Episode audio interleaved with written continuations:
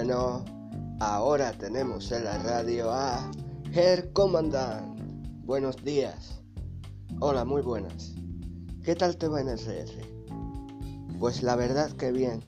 Tuve el juego pausado medio año aproximadamente, porque me acabé aburriendo, pero he vuelto. ¿Eres muy admirado en RR o por el contrario te sientes alguien normal? Me siento normal y a la vez odiado por los partidos anarquistas o comunistas que hay en el juego, debido a que soy nacionalsocialista y mi pensamiento y opiniones son muy diferentes o opuestos a los suyos. En mis artículos podrás ver dislikes suyos siempre. ¿Cuándo empezaste en el juego? Empecé en septiembre de 2017, debido a que siempre me aparecía en recomendados el juego y me decidí a probarlo.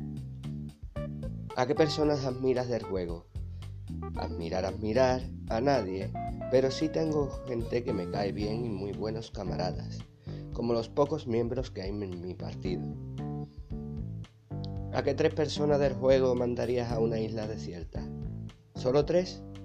Sí. A Zoco, Mario el Punk, creo que era así, y a Molotov, o algo así. Mmm, interesante. Bueno, ¿qué crees que pasará en RR a partir de ahora? Pues yo creo que pasará lo de ahora, cada vez más nuevos haciendo partidos y creyéndose presidentes, y más artículos y comportamientos que irán eliminando la parte política del juego para hacerlo un meme.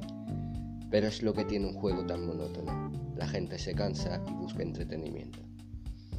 ¿Qué crees que le falta al juego?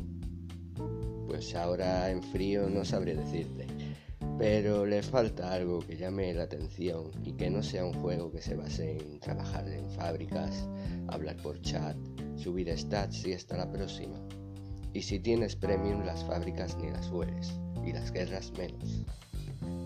¿Qué piensas del linchamiento que se le hizo a César el moderador?